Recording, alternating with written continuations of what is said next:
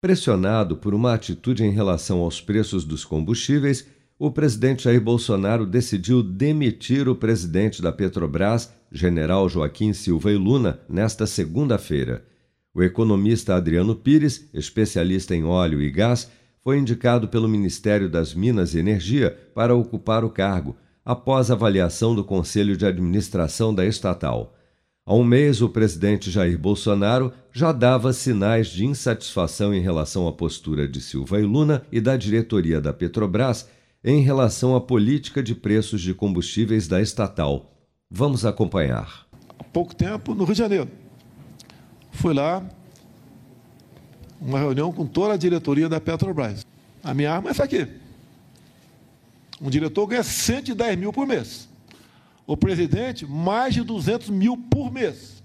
E no final do ano, ainda tem alguns salários de bonificação. Os caras têm que trabalhar.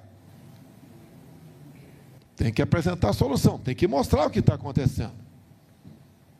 Ah, a gasolina está alta. Cai no meu colo. Eu não tenho como interferir na Petrobras. Mas cai no meu colo. Na avaliação do governo, os aumentos recentes dos preços dos combustíveis e a demora na queda dos valores do litro da gasolina e do diesel, mesmo diante da baixa do dólar, tem gerado desgaste e podem prejudicar a campanha de reeleição de Bolsonaro, mesmo sendo Silva e Luna um nome forte entre os militares que apoiam o presidente. Adriano Pires, indicado pelo governo para assumir a presidência da Petrobras, é tido como um dos maiores especialistas brasileiros no setor energético com mais de 40 anos de atuação no segmento. O atual presidente do Flamengo, Luiz Rodolfo Landim, foi indicado para presidente do Conselho de Administração da estatal. Ambos terão seus nomes analisados pelo Conselho em reunião marcada para o dia 13 de abril.